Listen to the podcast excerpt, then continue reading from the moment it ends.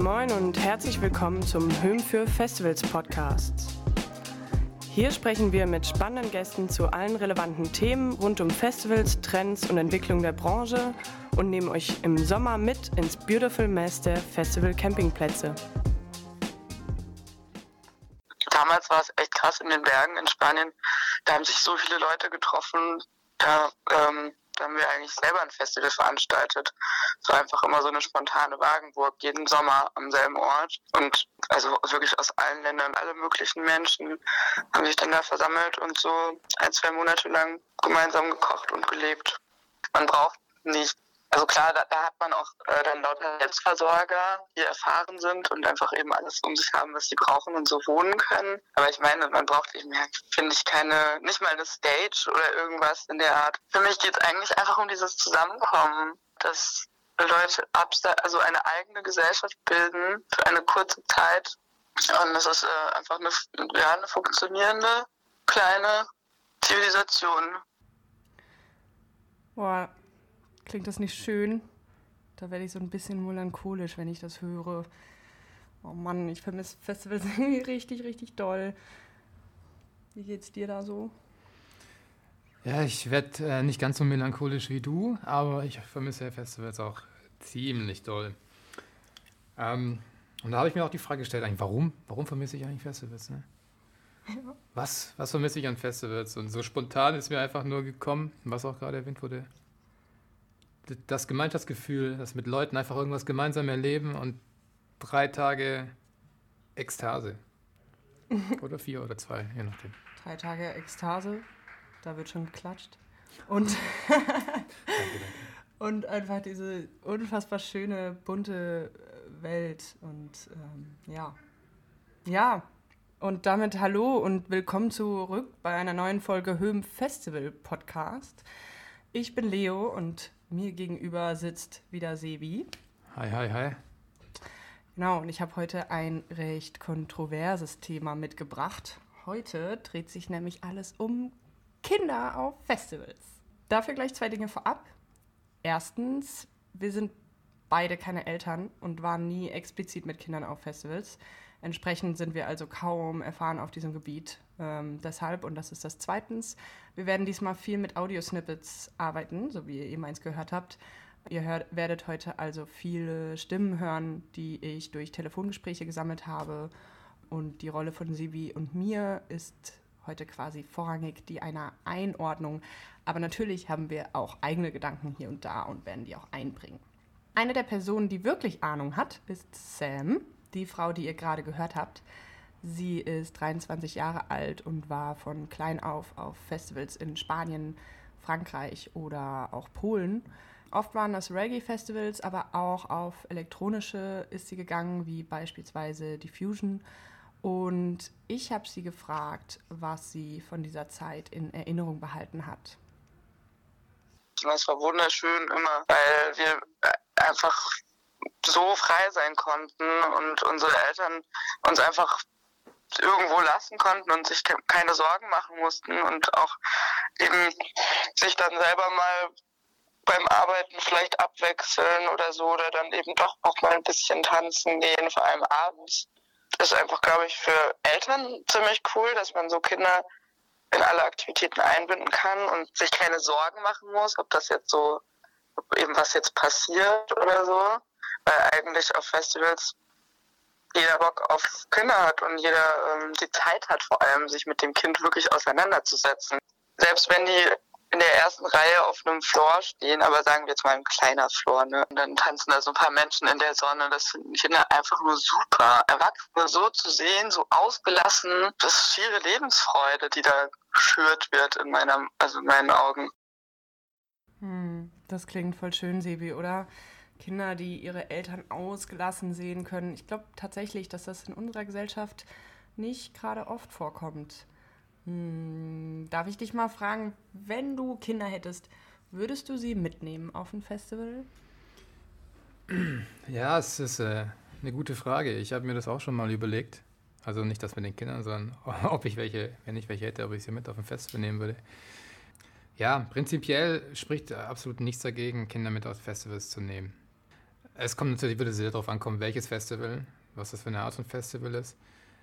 Ich finde aber den Punkt ganz interessant, den sie anspricht, ähm, mit dem ausgelassen feiern oder dass Kinder ihre Eltern beim ausgelassen feiern sehen oder beim, bei dem Gefühl, ausgelassen zu einer Musik zu tanzen etc.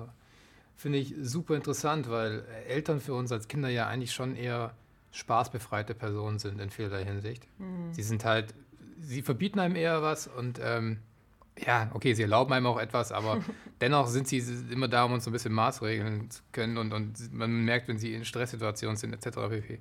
Und ja, ich persönlich habe zum Beispiel ganz selten bekommen, dass meine Eltern ins Groß getanzt hätten oder irgendwie ausgelassen gefeiert hätten. Und ich kann mir schon vorstellen, dass es interessant ist, die Eltern in so einer ausgelassenen, kindlicheren Stimmung zu beobachten. Mm, total, ich würde da voll zustimmen, weil ich habe auch ich musste dann so überlegen und mir ist so direkt so ein, so ein Moment in den Kopf gekommen, wo mein Vater, ich glaube auf einer Silvesterparty oder so, anfängt zu tanzen und mein Vater tanzt auch ein bisschen lustig. Und ähm, dann hat er auch mit mir getanzt und ich habe das noch so, ich glaube, ich war, ich weiß nicht, wie alt ich war, fünf, sechs, sieben, also relativ jung und ich habe das aber so prägend in Erinnerung, weil er so ausgelassen war und so, so Spaß hatte und ja, und ich glaube, ich habe schon so Momente, wo ich meine Eltern äh, so erlebt habe, aber sie sind schon erstaunlich gering. Und genau das, was du sagst, wir haben sie einfach eher als, sind halt so die Erwachsenen, die irgendwie den Regeln folgen, die sie uns jetzt weitergeben und so, äh, so irgendwie im Kopf. Und da glaube ich schon, dass Sam da echt einen guten Punkt hat mit auf einem Festival ist einfach so ein ganz anderes, halt einfach eine, eine Parallelwelt, wo, wo so ein ganz anderes Verhältnis zueinander besteht. Das stelle ich mir total schön vor. Ja. Ja, absolut. Ja, Sam hat auch erzählt, dass sie mit ihren Eltern auf den Festivals Essen selbst gemacht und verkauft hat. Schoko Brownies zum Beispiel, die ihnen auf den Reggae-Festivals förmlich aus der Hand gefressen wurde. Ja gut, bei Schoko Brownies und Reggae-Festival leiten sich meine Gedanken in ganz klar eine bestimmte Richtung. Ich weiß aber nicht, ob das gemeint ist. Ja, dann steigen wir also direkt mal ein mit dem Leitthema Drogenkonsum. äh, ja, klar, tatsächlich ähm, waren es keine Hush Brownies. Das habe ich natürlich auch sofort nachgefragt, weil mir das auch sofort in, Pop, äh, in Kopf, im Kopf ploppte. In Pop, Kopf, oh, wow. Äh, genau, aber natürlich habe ich so allgemein auch mit Sam über dieses Thema gesprochen und sie hatte auch eine ganz bestimmte Meinung dazu, wenn Kinder in Kontakt mit konsumierenden Menschen kommen die Kinder, hm, die wissen, dass mit denen was anders ist. Das, das, da kommt trotzdem mehr an als das reine Verhalten. Weil, ähm, ich weiß nicht, erwachsene Menschen erkennen auch andere Menschen, die drauf sind. Also die wissen auch sofort, was mit denen ist. Es sind ganz subtile Verhaltensweisen, die anders sind. Ähm, ja, die meistens ziemlich schnell darauf schließen lassen, was für eine Droge konsumiert wurde und so. Und also bitte, das kann mir ja keiner erzählen, dass Kinder davon weniger wahrnehmen würden. Ich würde sagen, noch sehr viel mehr. Und die können sich das aber ganz gar nicht erklären wie ein Erwachsener, weil ich äh, nicht einschätzen kann, was das, ja, wie das Kind das abspeichert und aufnimmt. Ich glaube, dass es viel Einfluss hat, äh, über den wir keine Ahnung haben. Manche Leute sind vielleicht nicht so sensibel, aber ich rieche das sofort, wenn jemand Amphetamin konsumiert hat. Und wenn das nur ein, also wenn es eine Nase ist, der hat einen anderen Geruch, der schwitzt anders, der hat den Film auf der Haut beim Alkohol haben wir schon die Ahnung und das ist irgendwie, ja, kann schon sehr unberechenbar sein und man stolpert ja auch rum, ist einfach auch gefährlich. Man ist einfach körperlich gefährlich und Erwachsene sind groß und Kinder sind klein. Sebi, was sagst du zu Sams Meinung? Äh, ja, viele Dinge, die sie anspricht, kann ich komplett nachvollziehen. Also die Gedanken, da habe ich ganz ähnliche. Gerade wenn sie, ähm, wenn sie von ihren Erfahrungen berichtet, zum Beispiel dass auf Elektrofestivals und, und auf Festivals, auf denen chemische Drogen konsumiert werden, dass man denkt, dass man den Eindruck hat, die Leute sind ja netter und die haben sich alle lieb, während auf äh, Festivals, auf denen eigentlich mehr Alkohol konsumiert wird, dass es da eben ein bisschen ruppiger und aggressiver zur, zur, zur Sache geht, ist auch, ähm, ja, ist auch meine Erfahrung und deckt sich mit denen und ich kann die Gedanken deswegen sehr gut nachvollziehen. Aber das Ding ist auch im Wesentlichen, dass Kinder auch im Alltag in die Nähe von Menschen bekifften Menschen, von high Menschen, von besoffenen Menschen, von doofen Menschen kommen. Und ob jetzt am Bahnhof oder am Kiez oder so, die Berührungspunkte sind mit diesen Menschen ja sowieso da. Auch im Alltag. Also die, die, da unterscheidet sich jetzt ein Festival vielleicht nicht so arg von dem Alltag, in dem unser Kind sowieso lebt. Hm. Ja, das glaube ich auch. Und klar ist es auf so einem Festival viel geballter, viel zentrierter und viel, viel offenerer Konsum vielleicht. Aber tatsächlich glaube ich fast, dass Kinder im Alltag vermutlich viel häufiger in Kontakt mit Erwachsenen kommen, die Alkohol trinken. Und dann frage ich mich so ein bisschen, ist das tatsächlich in Anführungsstrichen besser? Also natürlich wollen wir keinen besser schlechter aufmachen, aber ähm, warum werden dann ausgerechnet Festivals so dafür kritisiert, wenn es jetzt nicht unbedingt was Neues ist? Also wenn zu Hause halt dieser Kontakt auch besteht. So, und ob er da nicht ähm, vielleicht sogar eher kritischer zu betrachten ist. Hm, genau darüber habe ich auch mit einer weiteren Frau gesprochen, die als Kind von ihren Eltern mit auf Festivals genommen wurde. Luise ist 34 Jahre alt und war schon seit sie zwei, drei Jahre alt war auf Festivals. Dabei haben ihre Eltern sie vor allem auf Goa-Partys nach Indien mitgenommen. Ähm, Luises Eltern haben sehr viele Drogen konsumiert. Allerdings war das auf den Festivals noch nicht so ausgeprägt, hat Luise mir erzählt. Aber im Laufe der Jahre kam es vermehrt zur Nutzung von auch stärkeren Drogen und später wurden die Eltern auch alkoholabhängig. Allerdings bezieht sie das nicht auf die Festivalaufenthalte, sondern eben, dass es zu Hause mit den Jahren äh, sich so entwickelt hat. Und generell hat Luise auch etwas andere Erfahrungen als Sam. Ich habe ja natürlich dann da Menschen getroffen, die auf irgendwelchen Substanzen unterwegs waren, aber das habe ich als Kind, glaube ich, nicht begriffen. Ich kann mich auch nicht daran erinnern, dass mir das erklärt wurde. Und ich habe aber so das Gefühl, dass ich das manchmal gar nicht so merke, also heutzutage, wenn Leute irgendwie drauf sind, weil das für mich so normal ist. Weiß ich nicht, wenn man dann irgendwie vielleicht auf dem Dancefloor so Leute hat, die da irgendwie ziemlich am Abkacken sind und vielleicht gerade einfach nur noch auf dem Boden rumliegen oder so. Ähm, ich glaube, sowas habe ich auch gesehen. Also ich habe das so vage in Erinnerung, dass ich solche Situationen gesehen habe und schon irgendwie unheimlich fand. Aber ich habe halt auch in Indien Leprakranke auf Rollbrettern durch die Gegend rutschen gesehen und habe halt ganz andere Sachen gesehen als Kind vielleicht, die man hier in Deutschland sonst auch nicht so viel sieht. Es ist so, dass ich also eine Situation zum Beispiel hatte mal, wo ich da, ähm, ich war halt nicht die ganze Zeit äh, irgendwie in Begleitung oder so. Ne? Also ich war jetzt nicht die ganze Zeit in Sichtweite meiner Eltern. Und dann war ich also mit einem Mädchen, die noch drei Jahre jünger ist als ich. Also ich war vermutlich fünf oder sechseinhalb. Ähm, und wir waren alleine unterwegs. Es war auch schon dunkel oder am Anfang vielleicht noch nicht, aber dann äh, kam die Polizei und ich wusste nur, dass Polizei immer gefährlich ist. Also ich wusste halt, dass meine Eltern Angst vor Polizei haben und davor, dass also Partys aufgelöst werden, aber auch vor Verhaftungen und so. Und dann äh, bin ich mit diesem Mädchen halt abgehauen, weil ich Angst hatte. Ähm, und hab, ähm, wir haben uns im Gebüsch versteckt und dann haben wir da gefühlt zwei Stunden im Gebüsch gesessen und ausgeharrt, bis wirklich nichts mehr zu hören war. Und dann sind wir erst rausgekommen. Und das ist so eine Situation, wo ich denke, also dieses völlig unbeaufsichtigt rumrennen und so, das äh, ist vielleicht nicht so cool. Ich finde, Luise hat hier zwei wichtige Punkte verdeutlicht. Erstens, was wir eben schon angesprochen haben, ist es wirklich so außergewöhnlich, wenn Kinder auf Menschen treffen, die sich ungewöhnlich verhalten. Also das ist ja nicht wirklich ein festivalspezifisches Ding, oder? Genau, was ich eben schon angemerkt hatte, könnte es nicht irgendwie sogar kontraproduktiv sein, zu versuchen, Kinder davor zu bewahren. Äh, ich meine, das gehört ja zur Realität dazu. Du kannst ja auch mit deinem Kind durch das Frankfurter Bahnhofsviertel laufen und da begegnen ja auch komische Menschen. Ja, ich finde es auch absolut wichtig, dass die Eltern das einordnen. Also ich, schwierig fand ich in dem Take vor allem, dass sie oder dass sie gemeint hat, sie kann nicht, sie erkennt gar nicht, wenn jemand drauf ist oder nicht drauf ist. Das haben wir auch schon so anders gehört, dass Kinder das sehr wohl auch wahrnehmen können. Und ich finde, da ist halt dann die Verantwortung der Eltern auch, egal ob auf dem Festival oder im Bahnhofsviertel in Frankfurt oder äh, jeder anderen Stadt, dass die Eltern dem Kind das Ganze ein bisschen einordnen, dass die mit dem Kind darüber reden und dass die das Kind nicht alleine lassen mit seinen Gedanken zu der jeweiligen Situation oder zu dem Zustand des Menschen, den er da gerade sieht. Mhm, absolut. gebe ich dir voll recht, ja.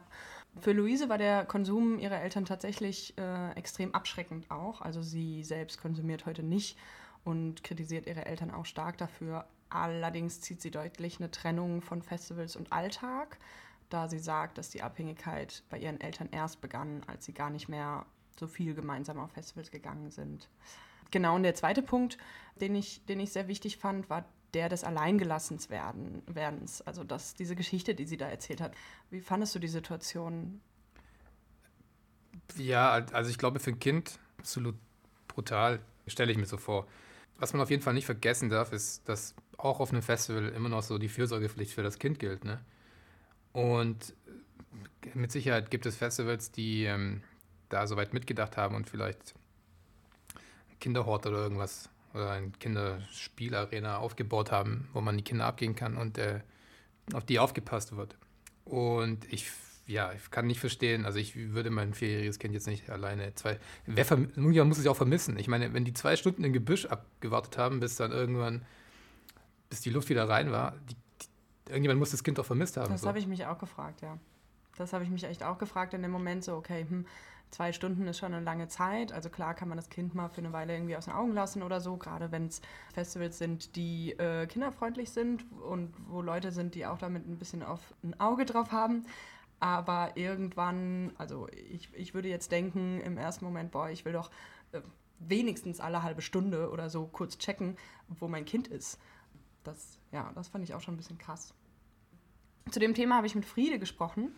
Friede arbeitet unter anderem als Awareness-Kraft. Sie kennt sich also mit sensiblen Umgang von Festivalgästen aus. Kurz zur Einordnung, falls es jemand nicht weiß, Awareness-Arbeit ist der Umgang mit Betroffenen von Diskriminierung, um es ganz kurz und knapp zu erklären. Äh, außerdem ist Friede Mutter. Sie hat einen 13-jährigen Sohn, Moritz, den sie seit vier Jahren auch mit auf die Attention nimmt. Das ist ein Theaterfestival, das auf demselben Gelände wie die Fusion stattfindet. Und ich habe Friede mal gefragt, wieso Festivals auch gefährlich für Kinder sein können und was es mit einem Kind machen kann, wenn sie wie Luise allein gelassen werden. Ich würde äh, antworten, dass es, wenn dann nicht an den Festivals selber liegt, sondern an den drogenabhängigen Eltern die dann das auf dem Festival nochmal ausleben können, richtig so. Und ich würde dann aber sagen, dass dann auf dem Festival, wo dann eine Kinderbetreuung stattfindet, die Kinder vielleicht sogar sicherer sind als zu Hause mit ihren drogenabhängigen Eltern. Das, das macht eine Traumatisierung, natürlich. Das kann eine Traumatisierung eines Kindes zur Folge haben, wenn die Eltern plötzlich weg sind. Also es kann alles passieren. Es kann passieren, dass das Kind körperlich oder seelisch halt geschädigt wird bis zu einem gewissen Punkt bin ich ja auch ein drogenakzeptierender Mensch. Äh, ich würde auch nicht sagen, dass Elternschaft und Drogennehmen sich komplett ausschließt, ja. Aber man muss das halt wirklich, das ist, ein, das ist eine riskante Sache und das muss man bewusst machen. Dass ich Moritz, als er Kleinkind war, mit auf die Nation genommen habe, da war die Nation auch noch nicht so groß. Und da war die Nation auch noch nicht so, dass schon in der Festival Policy drin stand, keine Tiere und keine Kinder. Ich habe aber eben gemerkt, dass es mich irgendwie stresst, weil wirklich feiern, tanzen kann ich dann nicht, weil mein Kind da ist. Also dieses wirklich stundenlang loslassen und, und äh, für niemanden verantwortlich sein, das ist dann einfach nicht vereinbar. Und dann gab es eben auch eine Situation, wo eine Person nicht nüchtern halt dann mit meinem Sohn Kontakt hatte. Und das war zwar in dem Moment unproblematisch, aber ich habe das bei anderen kleinen Festivals auch beobachtet. Eltern, die auch selber Drogen nehmen und ihre Kinder dabei haben. Oder Trophys, die mit Kindern irgendwie Kontakt haben. Und das muss jetzt nicht unbedingt schlecht sein, ja. Aber da steckt halt eine Gefahr drin irgendwie. Und die möchte ich dann möglichst nicht eingehen. Vielleicht kurz mal so als einordnender Gedanke, einordnender Gedanke, weil ich jetzt immer auf den Begriff drogenabhängige Eltern ähm, drüber stolper bei dem Begriff habe ich sofort irgendwie äh, Crack-Kinder oder Crack-Babys und irgendwie heroinabhängige Eltern äh, im, Kopf, wo ich mir aber auch denke, Herr, aber wie können die sich überhaupt ein Festival leisten? Also das passt doch irgendwie gar nicht zusammen. Die, haben, die geben ihr letzten, ihr letzten Cent für halt das letzte Meth und letztes Crack aus. Und das ist ja da jetzt nicht gemeint. Also alkoholabhängige Eltern, da, ähm, drogenabhängige Eltern, da finden ja auch eben alkoholabhängige Eltern zum Beispiel statt. Ne? Oder wie siehst du das? Ja, also ich weiß nicht, ich würde erstmal ähm, eine ganz, also ich würde erstmal anders anfangen. Was heißt denn Abhängigkeit überhaupt? Also ich würde das, Ja, das klar. ist ja ein krasses Klischee, so, ne? Das, ähm, abhängig sind nicht nur Leute, die äh, Heroin ähm, nehmend äh, in, im, im Bahnhofseck liegen. So, absolut nicht. Ich glaube, ich würde mal behaupten- behaupten, die Hälfte unserer Gesellschaft ist abhängig. Und äh, Abhängigkeit gibt es ja in super unterschiedlichen Varianten und auch ein Banker, ähm, es gibt viele Banker, die koksabhängig sind oder Was? so, ne? Ja, und ich würde auch behaupten, die Hälfte unserer Generation ist irgendwie alkoholabhängig und trotzdem würden sie, würde sie noch nicht als Alkoholikerin bezeichnen. Sie sind trotzdem abhängig, weil es kaum mehr jemand schafft, ein Wochenende kein Bier zu trinken. Und ich schließe mich davon jetzt nicht aus. Äh, ich glaube eher, dass es bei diesem Thema darum geht, kann ich auf die Drogen verzichten, wenn mein Kind dabei ist? So wie Friede das thematisiert hat, verstehe ich sie zumindest, als würde, würde sie Abhängigkeit definieren, wer darauf mit Nein antwortet. Ja. Ja? Okay. Genau. Gut, dass wir das Bild zurechtgerückt haben Ja, von der drogenabhängigen Gesellschaft. Ja, Fall. Wir sind alle, wir sind alle abhängig. Äh, Frieda hat mir auch erzählt, wie sie eine Mutter beobachtet hat, die auf MDMA mit ihrem Kind kuschelt. Sie hat es direkt verurteilt. Gleichzeitig hat sie aber auch reflektiert, ob sie das nicht vielleicht einmal im Jahr macht und dann wäre das auch mal okay. Das wäre dann auch nicht unbedingt Abhängigkeit. Was würdest du dazu sagen? Ja, ich finde das äh, auch, auch wenn ich jetzt hier als Spießer rüberkomme, aber auch das finde ich in Teilen äh, vielleicht erstmal schwierig, meine Meinung. Naja, man darf halt nicht vergessen, dass man als Elternteil immer noch äh, verantwortlich für das Wohlergehen des Kindes ist. Ne? Und das schließt ja auch so Sachen wie, was ist, wenn es dem Kind plötzlich schlecht geht und es vielleicht äh, krank wird auf dem Festival und es muss zum Sanitäter oder ins Krankenhaus gefahren werden. Dann muss ich ja auch in der Lage sein, äh, das zu begleiten. Und dann muss eben meine Verfassung auch, ja, dann muss ich das hinkriegen. Ich muss in der Verfassung sein, das hinzukriegen. Genauso aber, was ist, wenn ich, oder wenn ich als Elternteil einen schlechten Trip habe oder es mir schlecht geht und ich muss mich übergeben oder ich sehe komische Dinge oder was weiß ich. Auch das mute ich dem Kind ja dann zu, dass es mich dabei beobachtet, wie ich in diesem Zustand bin und dass es vielleicht eine entfremdete, ein entfremdetes Elternteil sieht. Ein ungewöhnliches Elternteil, das sich ungewöhnlich verhält. Ja, jetzt hast du mir schon meine, meine Gegenfrage ähm, vorweggenommen. Was wäre denn, wenn es halt, ja, wenn es quasi, wenn es eine andere Aufsicht in Anführungsstrichen gibt und das eine Elternteil, ähm, also zum, ja, genau, es gibt eine Aufsicht für das Kind und das Elternteil ist, darf drauf sein sozusagen, weil das halt so ausgemacht war und es ist eine Ausnahme, dass, dass das so ein bisschen, ja, dass sie sich, ähm, dass diese Person sich gehen lässt. Du meinst, das Kind ist dann bei jemand anderes in der, in der Obhut so lange? Genau, nee, ich hätte mich jetzt doch auf diese MDMA-Geschichte von Friede bezogen. Und das meinte ich mit, das hast du mir ein bisschen vorweggenommen, weil absolut, du hast total recht, äh, dass das Kind natürlich das Elternteil auch auf eine gewisse Art und Weise auf, äh, wahrnimmt. Weil ich, ich dachte erst im ersten Moment, naja gut, es kann ja auch Ausnahmen geben, ne? Hey, wenn ich doch gucke, dass das, ähm, das auf jeden Fall für das Wohl des Kindes gesorgt ist, dann ist das schon mal okay, wenn man sich mal fallen lässt. Weil ich meine, auch Eltern sind keine perfekten Menschen. Ganz im Gegenteil. Das wäre so ein bisschen meine Frage gewesen. Aber ich würde dir absolut recht geben mit dem Punkt, dass ja, das Kind natürlich auch eine gewisse Wahrnehmung hat. Und da kommen wir so ein bisschen zurück auf das, was Sam gesagt hat. Wir wissen einfach nicht, was das mit einem Kind macht, wenn das die Eltern so wahrnimmt. Wir wissen es einfach nicht. Wir können nicht wissen, was das in Ja. Zukunft Ja. denkt. Ja. Gut, vielleicht sollten wir hier mal einen Punkt finden zu diesem Thema Konsum. Ich finde nämlich ehrlicherweise ein bisschen schade, dass Festivals immer sofort damit verbunden werden. Ich meine, klar, es gehört leider dazu, weshalb das Thema auch in der nächsten halben Stunde ähm, immer wieder unser Gespräch kreuzen wird. Aber ich würde den Fokus doch gern noch auf ein paar andere Schwerpunkte setzen. Friede jedenfalls hat für sich und ihren Sohn einen klaren Kompromiss gefunden, wie sie die beiden, also Sohn und Festivals, zusammenbringen kann. Das würde ich euch auch nochmal. Feiern und Raven für mich immer mit Alkohol und Drogenkonsum verbunden ist und das mh, schwer kinderkompatibel ist. Und bei der Attention ist es eben nicht so. Das ist halt kein Feierfestival, sondern ein Kulturfestival und deswegen ist es für mich quasi vereinbar. Und dann ist die Motivation eben einmal für mich, dass ich mit meinem Kind zusammen meine Kultur sozusagen teilen kann, was ein wahnsinnig schönes Gefühl ist. Also einfach da auch auf dieses Gelände zu fahren und meinen Sohn so in meine Welt mitnehmen zu können irgendwie. Da würde ich nämlich auch echt keinen Unterschied machen zwischen Kindern und Erwachsenen. Ich finde nämlich auch immer so diese Kinderpartys, wo dann bloß Kindermusik in Anführungsstrichen läuft eigentlich total bescheuert, weil man Kinder da total unterschätzt. Ich habe mal auf so einer Kinderparty mal eine Playlist vorbereitet und da habe ich halt alle möglichen Lieder, weißt du, also auch Pop und Rock und Techno halt gespielt und die Kinder sind total drauf abgegangen und fanden das super geil. Was, warst du schon mal auf einer Kinderparty? Ich musste jetzt gerade überlegen, also sind das offiziell veranstaltete Partys für Kinder? Ich glaube schon. Also ich glaube, ich war noch nie da, aber ich glaube, es gibt tatsächlich so kleine Kinderpartys, also so Partys, wo dann so Kindermusik gespielt wird und die Kinder dürfen so Kinderdisco oder sowas. Gibt's. Ah. Also ich weiß jetzt nicht, ob es, äh, ich weiß noch sowas, in der Schule gab es dann mal sowas, ne? Wenn du dann irgendwie auf Klassenfahrt warst oder so und dann gab es so einen kleinen Partyabend so ein Discoabend. Ja, aber den hat man ohne Wissen seiner Lehrer veranstaltet. Oder seiner Lehrerin. Nein, nein, nein, nein, nein, nein. Ich doch, das, doch, doch, doch. Nein, nein, nein, nein, nein, nein, nein.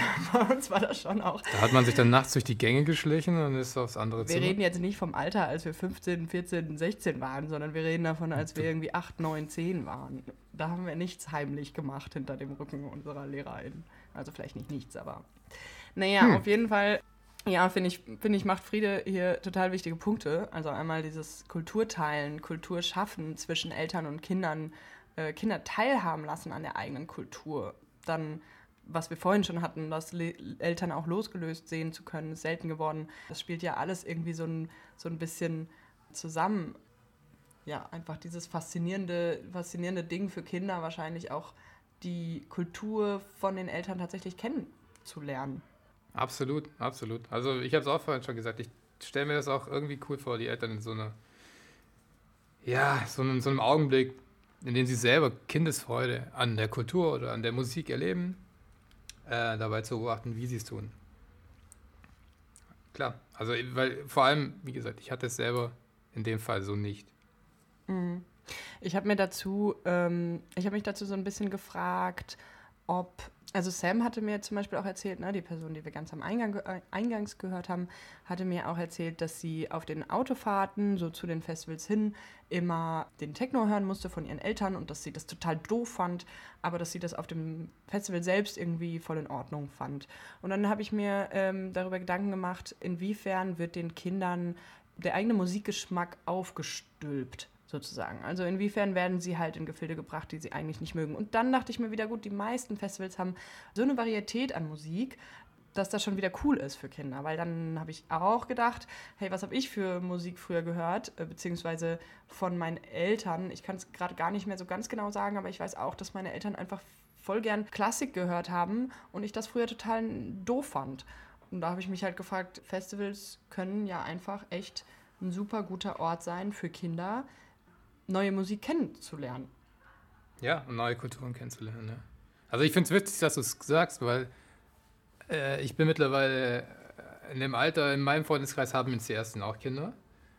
Und es ist allen, oder nicht allen, aber einigen von denen ist es, ein, ist es sehr, sehr wichtig, dass ihre Kinder dieselbe Musik hören wie sie, als mhm. sie jung waren.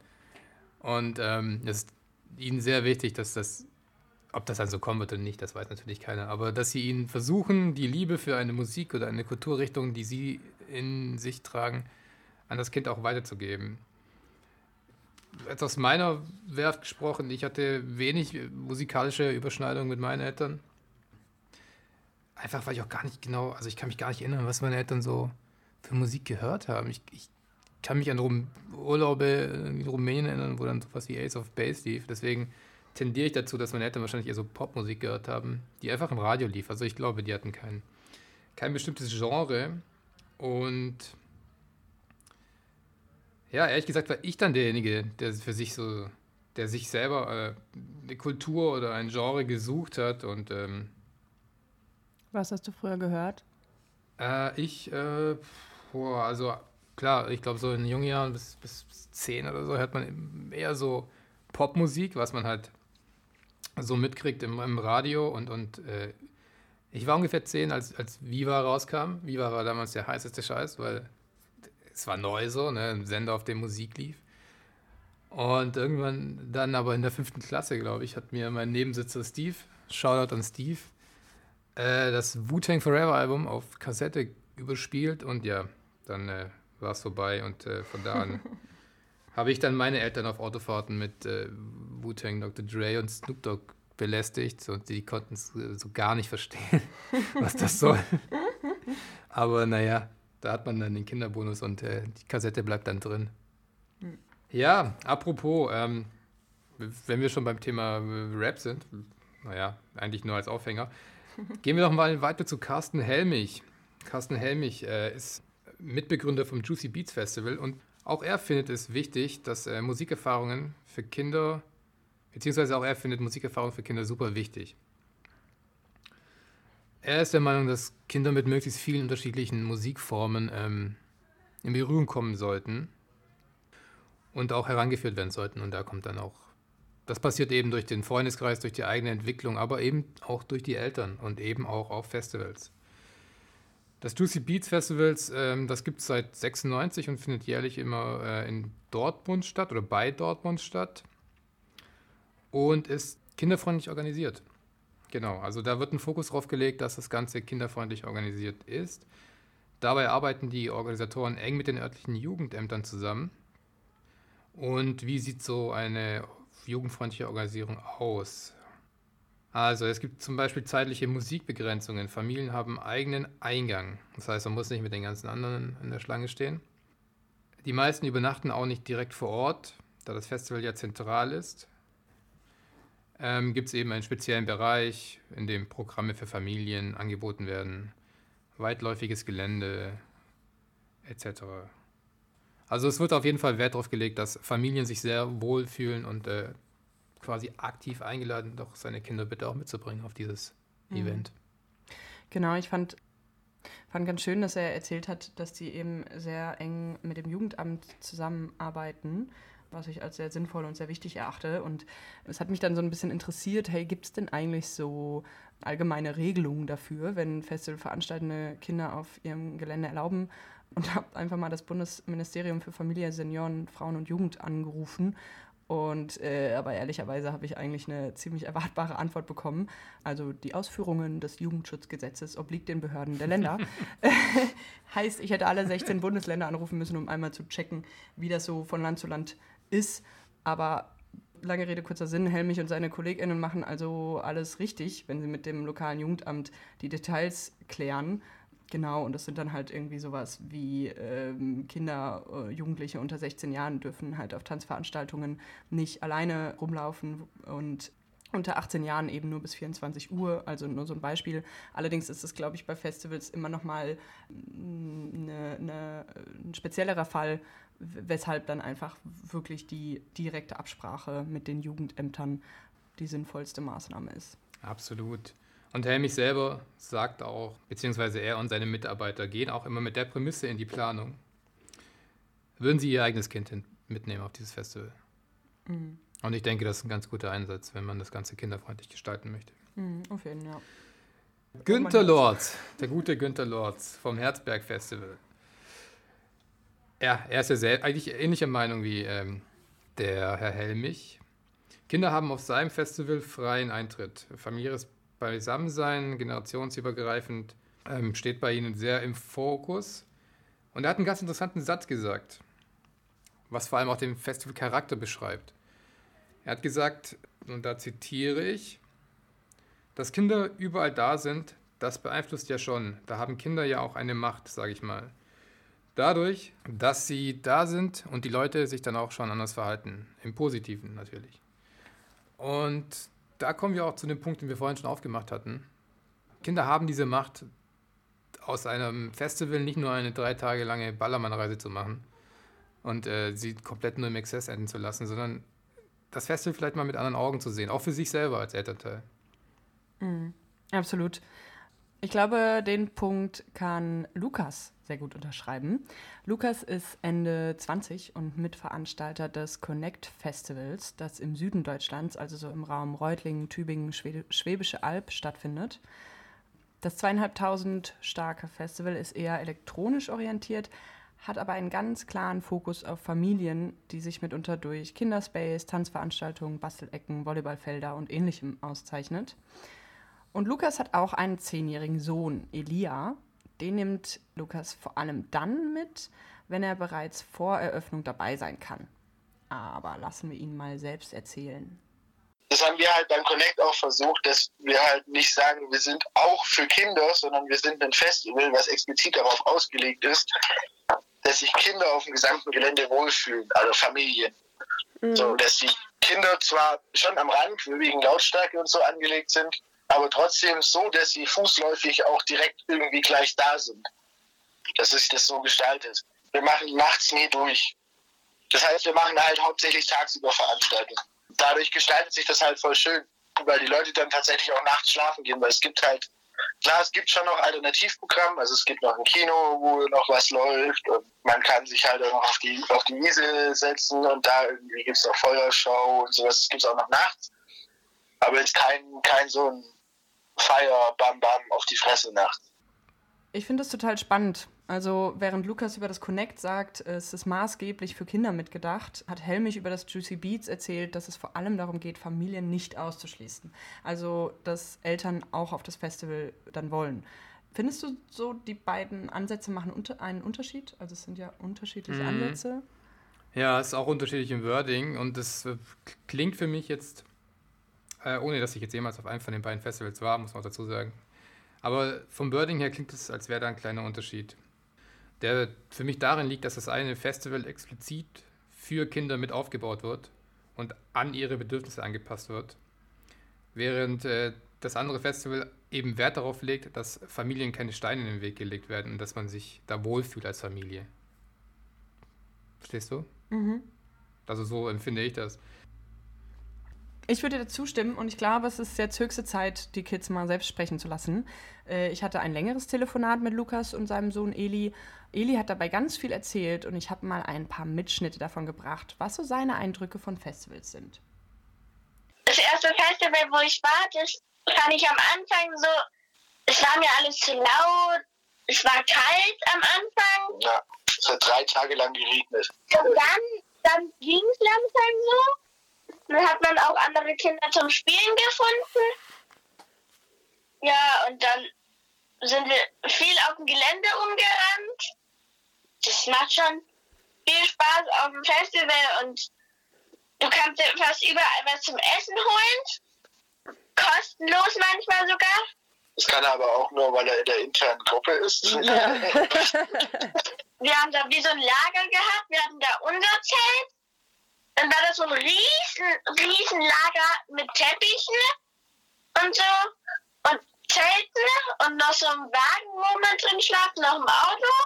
Auf jeden Fall haben wir da immer morgens was gegessen und die äh, Erwachsenen äh, Kaffee getrunken. Wir sind dann immer uns Frühstück holen gegangen bei meinem Opa. Da haben wir immer ähm, Brot mit Spiegelei gegessen und dann sind wir langsam wach geworden und sind halt. Haben die Gegend unsicher gemacht. Ja. ich finde es halt toll, dass halt so viele Familien und einfach auch nur junge Leute herkommen, um Party zu machen und man hat halt einfach mit ganz vielen Leuten Spaß und du hast Freunde, findest neue Freunde die Menschen sind anders, du weißt irgendwie mehr über die Menschen, was sie mögen, von, den, von der Musik her auch. Ha, ja, irgendwie süß. Ähm, ja, das klingt ja erstmal wie so ein Kindercamp, auf dem der Kleine war, ne? Mhm, voll sweet. Und äh, was ich halt super interessant fand, ist, ähm, wie detailliert das alles wahrgenommen hatte, was da passiert ist. Also auch die Aussage mit dem Kaffee am Morgen und den Spiegeleiern und da sieht man mal vielleicht, wie viele Kinder eigentlich mitnehmen auf so einem Festival oder auf so einem Event. Und auch diese Freude, die er, die er beschreibt am, am, am Teilhabe der Aufbauarbeiten, dass er da mitmachen durfte und bei den Lichtern helfen und mit einer Freundin eine Bühne bespielen. Das hat man ihm richtig angemerkt, dass er da Spaß an der Sache hatte. Und diese, mhm. Den letzten Teil hat er jetzt nicht erzählt, aber das ähm, haben, wissen wir schon vom Gespräch vorher. Er durfte nämlich beim Licht helfen, weil eine befreundete Family eben das Licht organisiert hat. Und genau, da durfte er da mithelfen. Und ich glaube, das ist auch mega geil, also so random irgendwie neue Sachen ausprobieren zu können. Und absolut, absolut. Und man merkt ja auch, das verbindet dann ja irgendwo auch, ne? Mhm. Also Eltern mit Kind nochmal zusätzlich. Genau, voll. Und ähm, ja, von so einem Camp mit vielen Attraktionen spricht auch Anouk. Er ist Mitte 40 und nimmt seine zehnjährige Tochter Minou gern mit auf die Fusion. Äh, Minou war erst zwei oder drei Jahre alt beim ersten Mal. Auch Anouk fährt mit seiner Tochter immer schon mehrere Tage vor Festivalbeginn zum Ort des Geschehens, um sich einzugrooven, wie er sagt. Genau, er weiß, dass es so, dass so ein großes Festival Kinder auch ganz schön überfordern kann und will Minou deshalb die Gelegenheit geben, sich an Gelände und Leute zu gewöhnen. Es war irgendwie ganz gut, vielleicht das erste Mal weg waren, als er eben zwei oder drei war, dass wir gucken, naja, grundsätzlich geht es. Man muss sich halt nur eben davon verabschieden, selber so unterwegs zu sein wie sonst immer auf einem Festival. Weil das funktioniert nicht wirklich. Selbst wenn man sich das aufteilt, ne, nach dem Motto, heute ist Papa dran und morgen Mama oder so, ne? Und der andere da dann jeweils mal frei. Gerade bei Kleinkindern, die krabbeln dann ja trotzdem irgendwann auf dir rum und äh, die wissen nicht, dass du einen Kater hast, wollen aber trotzdem mit dir spielen. Das machst du einmal und dann merkst du, hm, mäßig, mäßig schön. Ja, und ansonsten, ich meine, äh, ob man jetzt irgendwo campen geht oder zelten geht mit, mit irgendwie super Infrastruktur, mit vielen Toiletten, mit Strom. Ich meine, wir hatten immer auch WLAN und alles dort, äh, wo wir uns dann niedergelassen haben. Ne? Ähm, Aber die Toiletten waren schrecklich. Naja, wir waren ein bisschen weit weg teilweise. Ah, kommt drauf an, wo. Ja, das hat vielleicht noch Optimierungspotenzial, das stimmt. Ne? Also ob man jetzt irgendwo Zelten fährt oder da in Zelten fährt, wo es halt mal so ein bisschen äh, spannende Angebote gibt, die es sonst nicht gibt, das ist ja eigentlich fast gleich. Das geht mit kleineren Kindern ganz gut. Es gibt aber eine Grenze, also noch, äh, weiß nicht, nächstes Jahr würde ich vielleicht noch fahren und irgendwann äh, langsam, äh, weiß ich nicht, ob wir mit 14 noch zusammen auf dem Festival fahren ja, oder nicht. Ja, ich weiß es noch ja, nicht. ich bin mir da nicht so sicher. Also ich, also da gab es sehr viele so Ereignisse, sag ich mal, wo dann irgendwie Artisten sich so geturnt haben oder sowas ähm, und auch Feuershows abends und nachts. Und da gab es auch einen Badesee, wo man, weil es war ja im Sommer und da konnte man dann tagsüber baden. Und da gab es halt auch, wie gesagt, den Kinderbereich, wo man dann sein konnte, sag ich jetzt mal, wenn die Eltern irgendwie gearbeitet haben. Und da gibt es halt auch viele Essensbuden. Und du hast auch selber ein bisschen Akrobatik gelernt, ne? Du hattest auch so eine Lehrmeisterin. Ja, genau. Auf dem Kinderspielplatz war auch eine, die hatte so ein Tuch ähm, und das hat diese aufgehangen, da war auch ein Schaukelbar und da konnte man sozusagen hochklettern und selber so ein paar Sachen machen. Also einmal, als ich halt so drei oder zwei war, glaube ich, hat mir meine Mama erzählt, da war ich auf einem Festival halt und da hat sie mich halt gerade mit einem Bollerwagen ähm, halt gerade so über so eine Wiese gezogen und hat sie halt kurz halt gemacht und hat irgendwas geguckt, hat nachgeguckt oder so, keine Ahnung. Ähm, und dann kam plötzlich ein Typ und hat mich so in die Hand genommen und hat irgendwas davon erzählt, dass ich seine Tochter wäre und ähm, ich richtig und ich richtig glücklich sei an seinem Arm. Ähm, ich solle aber ich, gar nicht. ich solle aber um mich geschrien haben oder so. Und äh, ja, im Endeffekt äh, ist der Typ dann weggegangen. äh, ja. Ui. Uff, ja, das sind natürlich harte Aussagen, ne? Und das klingt äh, für mich erstmal richtig heavy. Also äh, super beschissene Situation. Würde ich jetzt aber ehrlicherweise nicht unbedingt als Minuspunkt für ein Festival aufwerten. Also, oder auffassen. Es ist, also, es ist ein bisschen ähnlich wie das, was Luise erzählt hat mit den ähm, Leprakranken in Indien, die sie gesehen hat. Ne? Also, mhm. das, das ist auch eine Situation, die dir halt auch einfach im Alltag passieren kann. Mhm. Und jetzt nicht vermehrt unbedingt auf Festivals. Ja, wichtig ist es, sich zu überlegen, wie genau ich an die Sache mit meinem Kind eben rangehen will, denke ich. Anouks Anforderungen sind jetzt eben die Verfügung von Platz sowie ein kindergerechtes Angebot gewesen. Aber es muss halt irgendwie äh, Hand in Hand mit der Umsorge der Eltern gehen. Mhm. Ich fand eine Aussage von ihm witzig. Er hat gesagt, Festivals sind ja nicht wie bei Ikea das 24-Stunden-Bällebad, wo du dein Kind einfach abstellst. Mhm. Genau wie Friede hat er dann zum Beispiel auch von der Nation of Gondwana gesprochen, die er nicht kindertauglich findet, was die Veranstaltenden übrigens auch selber sagen, weil es eben kein kindergerechtes Angebot gibt, das sehr laut ist und nicht so viel Platz. Genau, und sowohl Anouk als auch Lukas haben in unseren Gesprächen erzählt, wie sie mit ihren Kindern in Kontakt bleiben. Also Lukas hat zum Beispiel Walkie-Talkies für alle gekauft, ebenso wie eine befreundete Familie. Und dadurch konnten sie dann über mehrere Channels entweder nur mit dem eigenen Kind oder auch mit der anderen Familie sich austauschen, was ich irgendwie total cool fand. Auch irgendwie voll schön für die Kinder, so, ne? Ja, übel, klar. Anouk hat ja auch davon gesprochen, dass sich Eltern auf Festivals aufteilen könnten. Das habe ich schon öfters gehört, dass dann quasi das eine Elternteil mal Raven gehen kann, während das andere sich um das Kind kümmert. Habe ich auch schon selber erlebt. Also auch ich war schon ähm, mit, mit einem Pärchen. Tatsächlich war sie schwanger zu dem Zeitpunkt. Hm. Und da gab es dann halt nichts zum Aufteilen. Ne? Sie war drei, vier Tage eher tagsüber entspannt, ohne Alkohol, ohne Drogen, ohne nichts natürlich, ohne Kippen. Einfach mit uns am Abhängen und ist dann halt schlafen gegangen, wenn es ein bisschen zu viel war. Und er hatte eben, konnte Raven gehen. Ge geht, ja, zu. geht ja nicht anders in dem Moment. ähm, nee, es war. Aber Anouk hat natürlich auch einen Punkt, wenn er sagt, dass man am nächsten Tag ja auch irgendwie fit sein muss, ne? Ja, apropos Raven, wie Sam schon eingangs gesagt hat, werden Festivals immer noch krass mit Raven verbunden. Und dabei gibt es ja so unfassbar viele Alternativen. Also Anouk war nicht nur mit seiner Tochter auf der Fusion, auch auf dem Hacker-Kongress Chaos Computer Club hat er sie mitgenommen. Und das war besonders spannend für Menu, wie sie mir erzählt hat.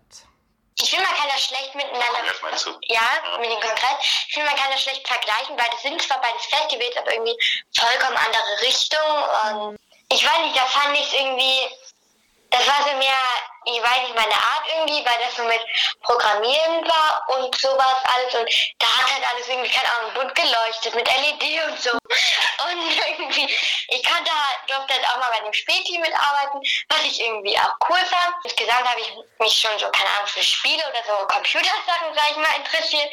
Irgendwie, wir haben hier zu Hause auch so, ich sag mal, Mini-Roboter, die man irgendwie mit dem Handy oder mit dem Tablet steuern kann, sage ich mal. Oder so, oder wo man dann Sachen programmieren kann. Das habe ich auch früher schon auf Festivals gemacht, wenn man da irgendwie Sachen programmieren kann. Und ich weiß nicht, aber irgendwie fasziniert mich das.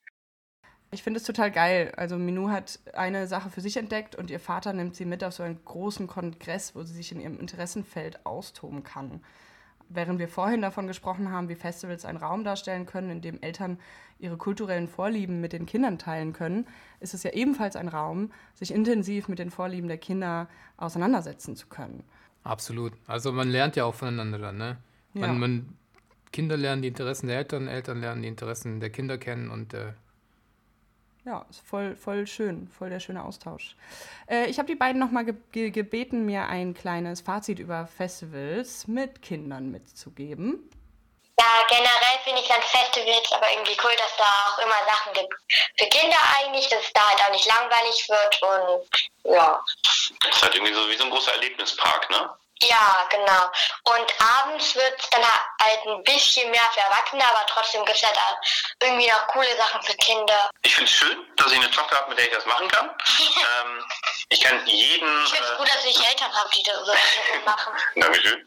Ich kann jedem empfehlen, sich das mal zu überlegen. Gerne schon mit klein, Kleinstkindern. Dann aber auch wirklich, äh, äh, Leute, geht mit der, nicht mit der Erwartungshaltung rein, es ist das gleiche wie sonst auch immer und ihr habt halt nur irgendwie noch den Mops im Schlepptau, sondern äh, das ist dann wirklich was anderes. Ne? Und äh, ja, ihr könnt dann auch mal ein paar Stunden euch freinehmen, wenn dann irgendwie, äh, ich sag mal, die Aussicht, je nachdem, wie alt das Kind ist, welche Aussicht es braucht, äh, gewährleistet ist. Und natürlich so die klassische Logistik überlegen, ne? weil das, was wir auf Festivals vielleicht richtig geil finden, so zum Essen oder so, äh, ist für Kinder manchmal so ein bisschen sehr suspekt. Auch da macht Anouk wieder einen guten Punkt. Kinder gehören nicht auf Festivals, weil Menschen verhalten sich nicht kindergerecht, aber geht man nicht sowieso schon völlig anders äh, an die Sache ran, wenn Kinder dabei sind? ja, sollte man. Und das ist ja auch diese Aussage mit Kinder haben Macht. Und es ist natürlich auch eine Frage des eigenen Ego Egoismus. Ne? Also inwieweit bin ich bereit, meinen eigenen erlernten Spaß, den ich aus meiner Zeit vor meinen Kindern kannte von Festivals, wie weit bin ich bereit, auf den ein, den ein Stück weit äh, zu verändern für das Kind, das eben dabei ist. Ja, genau. Also müssen wir im Grunde einfach nur umdenken, wenn es um Kinder mit Festivals geht. Also es ist einfach eine grundsätzlich andere Herangehensweise, sobald ein Kind ins Spiel kommt und das sollte von allen Seiten auch entsprechend berücksichtigt werden. Ich finde das eine schöne Message für den Abschluss dieses Themas. Dafür würde ich ganz gerne nochmal ähm, auf die beiden Frauen zu, äh, zurückkommen, mit denen wir das alles gestartet haben. Frauen, die als Kinder mit auf Festivals genommen wurden und heute vermutlich den besten Einblick in diesen Diskurs haben. Ich habe sie gefragt, was sie denken, wo Festivals eine Bereicherung für Kinder sein können. Ich zeige dir erstmal, was mir Luise geantwortet hat. Dass man ja auch sehr unterschiedliche Menschen einfach sieht. Unterschiedlichste Kleidung, unterschiedlichste Frisuren, unterschiedlichste Hautfarben, unterschiedlichste alles Körperformen. Ähm, und ich glaube, dass das schon auch einfach offen macht, wenn man, also offen für Menschen es ist einfach, ja, ich glaube, für die Kinder kann es genauso sein wie für Erwachsene. Einfach nur mal was anderes erleben, mal rauskommen aus dem Alltag, rauskommen aus dem Kinderalltag, ähm, rauskommen aus seiner gewohnten Umgebung, sich auf neue Sachen einlassen, sich auf neue Menschen einlassen. Ähm, Musik, bunte Farben, Spiel, Spielwiesen sozusagen, ähm, rumtoben, rumklettern, tanzen, ähm, leckeres Essen. Alles, was ich als Erwachsener auch am Festival mag. Das äh, glaube ich, das kann auch ein Kind da erleben. Vielleicht fassen wir einmal zum Abschluss zusammen. Also, die Vorstellung von Festivals muss nicht gleich mit Techno und Drogen zu tun haben. Es gibt viele Alternativen. Festivals sind ein super Ort, um sich tatsächlich mit Kindern auseinandersetzen zu können. Alles wird gemeinsam erlebt. Das ist so spannend, so eine gemeinsame Ausgelassenheit mit den Eltern haben zu können und nicht nach dem Kindergarten irgendwie abgefrühstückt zu werden. Mhm. Festivals sind wie große Campingplätze, nur mit mehr Attraktionen. Festivals sind außerdem Möglichkeiten für Eltern und Kind, miteinander zu connecten. Und Eltern können ihren Kindern auf Festivals ihre Vorleben zeigen. Kinder können auf Festivals Toleranz lernen. Durch einen Einblick äh, unterschiedlicher Menschentypen, verschiedener Nationalitäten und diverser Kulturen wird ihr Horizont automatisch enorm erweitert. Festivals stärken Selbstbewusstsein, Neugier, Kontaktfreudigkeit. Mhm, und außerdem können Kinder wahnsinnig viel lernen, nicht nur zwischenmenschlich, sondern auch motorische Fähigkeiten. Interessen können nicht nur entdeckt, sondern auch ausgebaut werden. Und zu guter Letzt, Festivals bereiten eine Flucht aus dem Alltag, klar. Und das für Kinder ebenso wie für Erwachsene. Sie bilden eine kleine Parallelwelt, zeitlich begrenzt, in der sich alle mal austoben, in der sie Alternativen zu ihrem Alltag finden und einfach mal aus der schnöden Wochenstruktur ausbrechen können. Und das ist so wichtig. Ja. Wow, ich fand das äh, einen wirklich spannenden Einblick. Ich weiß nicht, ich habe nicht wirklich vor, Kinder zu kriegen. Und doch beneide ich fast Menschen, die die Gelegenheit haben, ihren Kindern solch eine Möglichkeit zu geben. Ich hätte richtig Lust, mit Knipsen-Festivals aus ihrem ganz persönlichen Blickwinkel zu entdecken. Und ich glaube, ich schnapp mir dann einfach irgendein Kind von meinen FreundInnen, vielleicht mal von dir oder so, und gehe mit denen einfach aufs Festival. Ihr könnt dann Spaß haben. Äh, ja, das, ja. Business-Idee. oh ja, eine Business-Idee. Kinder, Kinder auf Festivalsbetreuung. Okay, jetzt hast du mir was ins Ohr gesetzt. Alles klar, das war's dann auch mit dieser stimmreichen Folge vom Höhen-Podcast. Ich hoffe, er hat euch gut gefallen und ihr schaltet das nächste Mal auch wieder ein. Wir verabschieden uns hiermit und bevor ich das allerletzte Wort an Sam gebe, sage ich Tschüss. Auch von mir. Auf Wiedersehen. Bis zum nächsten Mal. Dieser große Erfahrungsschatz dieser Kollektive, auf den man dort zugreifen kann, wie eine riesige Datenbank aus Elterngehirn, könnte man das ja auch betrachten, was irgendwie das ganze Repertoire an Fähigkeiten angeht. Ich glaube, das wird unglaublich erweitert. Das ist gut für den Skillpool jedes Kindes. Und dann ähm, stärkt es Vertrauen enorm. Ich glaube, Urvertrauen und diese Dinge, die irgendwie in den ersten Lebensjahren entstehen, wie die Angst, verlassen zu werden, die eigentlich dadurch entsteht, dass ein Kind nicht so richtig lernt, dass wenn seine Zimmertür zugeht und Mama nicht mehr da ist, dass sie trotzdem noch da ist.